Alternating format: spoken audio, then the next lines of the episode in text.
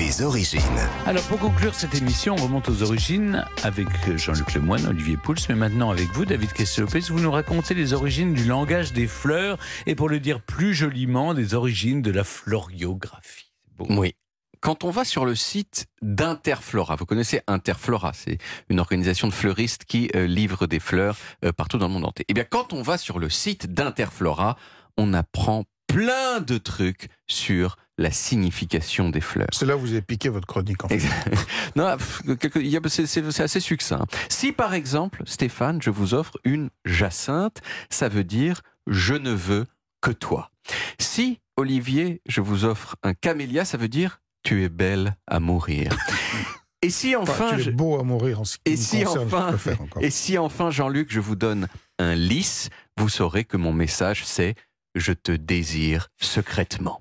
Oui, enfin, elles veulent toutes dire la même chose. C'est des variations autour de la même chose. Plus si secrètement du coup, hein, puisque je vous ai offert un lys, mais vous voyez l'idée. Si vous offrez des roses rouges, tout le monde sait que ça veut dire je t'aime, voilà, je t'aime. Mais vous pouvez affiner le message en faisant varier le nombre de roses que vous offrez. Une rose, ça veut dire j'ai un coup de foudre pour toi. 15 roses, ça veut dire je te demande pardon.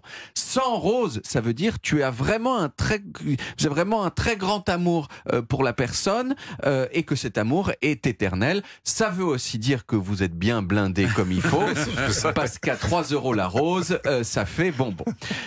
Une rose jaune. Ça veut dire je regrette mes trahisons.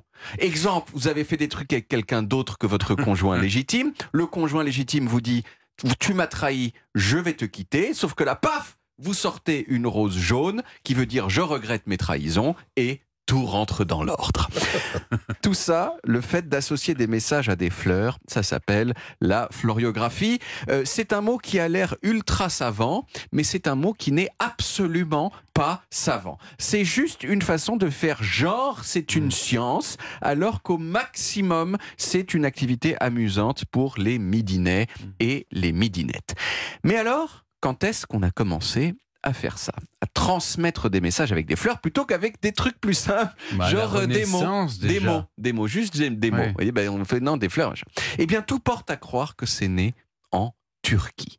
Dans les harems turcs au début du XVIIIe siècle, il y avait une pratique qui consistait, pour les femmes qui étaient confinées, et les hommes qui mmh. cherchaient à leur parler un langage qui utilisait des bouquets. Mmh. Des bouquets avec des codes. Chaque fleur désignait un vers qui rimait avec le nom de la fleur.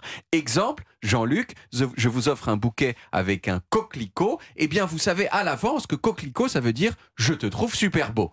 Hop, j'ajoute une pâquerette, ça veut dire fais-moi une omelette. Hop, un tournesol, un tournesol, et t'oublieras pas d'aller chercher les gosses à l'école. Hop, une marguerite, parce qu'en fait, je t'aime plus, je te quitte. Vous voyez, c'est hyper précis. C'est c'est en turc. En turc, tout cela en turc, bien sûr, avec des noms de fleurs turques.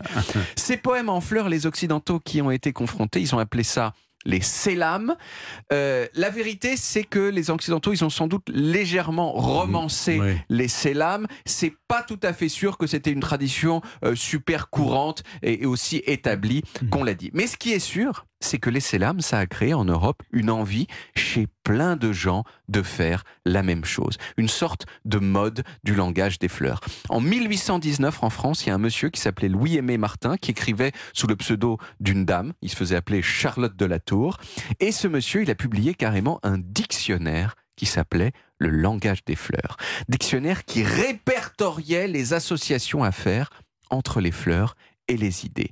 Euh, association euh, qui se basait sur, quoi? Bah sur, euh, sur ce qu'il avait envie. Hein. Louis-Aimé Martin, il n'a pas, il a pas, il a rien de scientifique bien sûr dans le fait qu'une rose, ça veut dire l'amour.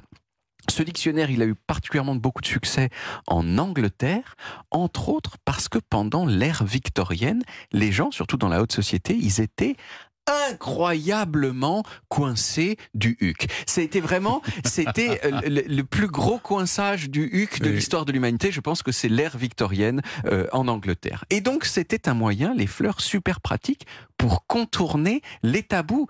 Vous étiez une jeune fille euh, un peu chic, si vous voulez, de la, de la noblesse ou de la haute bourgeoisie en 1850. Il y avait un ami de la famille que vous trouviez bien sexy comme il faut. Et ben, en gros, c'était pas possible de lui dire.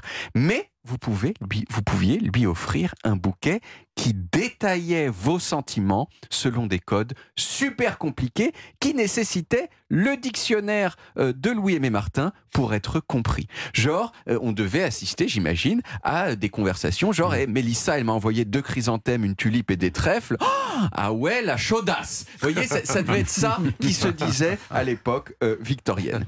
Bon, la floriographie poussée à ses extrêmes, elle est tombée en désuétude après la Première Guerre mondiale.